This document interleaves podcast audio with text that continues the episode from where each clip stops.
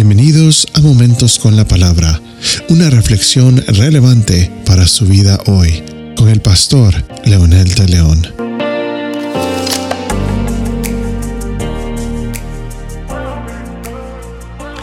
Me he sentado a reflexionar en estos días acerca de la terrible situación que está viviendo Ucrania eh, con la guerra y la provocación de Rusia en contra de esta nación. La verdad es de que cada noticiero, de acuerdo a su influencia y de acuerdo a su preferencia, se inclinan a hacer comentarios de una u otra especie.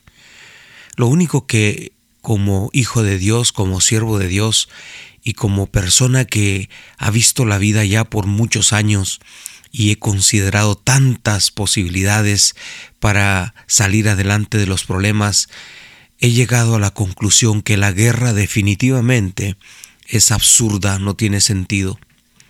La definición del diccionario es una guerra es un enfrentamiento entre varias personas o bandos, normalmente países cuyo fin es imponerse y vencer al enemigo. Sin embargo, desde la perspectiva racional, desde la perspectiva bíblica, es la manifestación desesperada del ser humano por alcanzar preeminencia, reconocimiento, poder, autoridad, dinero.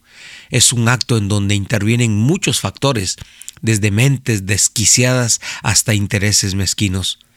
En la historia nunca una guerra ha traído buenas consecuencias. Algunos historiadores tratan de buscarle el lado bueno a los resultados de las guerras, pero lamentablemente una guerra es muerte, violencia, sacrificio, violación a los derechos de los pacificadores y personas ajenas al pleito de los que pelean. Muchas personas están en el campo de batalla por mentes que tienen prejuicios o que tienen sus propios ideales, pero mucha gente, la mayoría de la gente que está detrás de todos estos que están ahí en la batalla, algunos no tienen ni idea por qué está peleando su país o por qué está enfrentándose a la situación. La guerra nunca ha solucionado nada, solo empeora la situación de las personas, empobrece, deja dolor, amargura, odio y deseos de venganza. En pocas palabras, la guerra es uno de los síntomas más evidentes de la raza caída. La guerra es producto de la enemistad que tenemos contra Dios.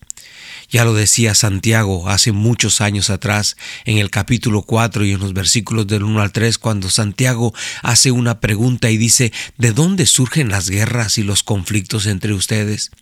En otras palabras, ya se pusieron a pensar que todos los problemas que ustedes tienen tiene un origen, tiene una razón, tiene una, una eh, un principio por lo que hacen lo que hacen. Y él mismo vuelve a preguntar, ¿no es precisamente de las pasiones que luchan dentro de ustedes mismos? O sea, la mayor eh, razón para las guerras no es porque mi pueblo lo necesita, sino la razón, la mayor razón es porque hay ideólogos que están pensando que la mejor manera de solucionar los problemas son las guerras.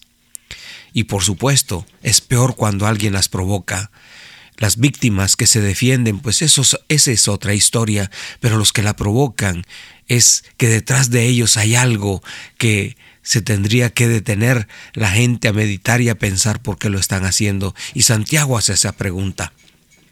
Luego Santiago hace, él mismo da unas respuestas y dicen, desean algo y no lo consiguen, matan y sienten envidia y no pueden obtener lo que quieren riñen y se hacen la guerra, no tienen por qué no piden, no tienen por qué no lo solicitan, en otras palabras.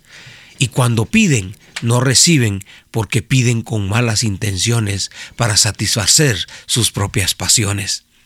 Qué interesante la forma en que Santiago eh, absorbe el problema de las guerras. ¿De dónde surgen? No, no viene porque este, realmente alguien esté provocándolo afuera, es porque alguien tiene un problema dentro y solamente quiere resolverlo a través de la violencia, a través de esa situación.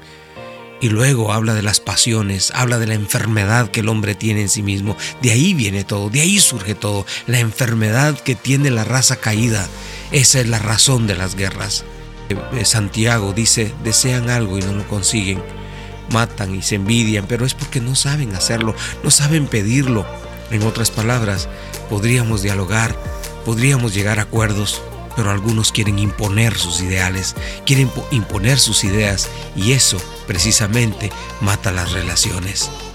Que Dios bendiga nuestro mundo y solamente ore y diga que Dios intervenga y esa es nuestra oración hoy. Señor, en el nombre de Jesús, por favor, interven para que la guerra pase a la historia, aunque sabemos que la única manera de hacerlo es cuando reconocemos que nos hemos hecho enemigos tuyos. Hoy oramos en el nombre de Jesús. Amén.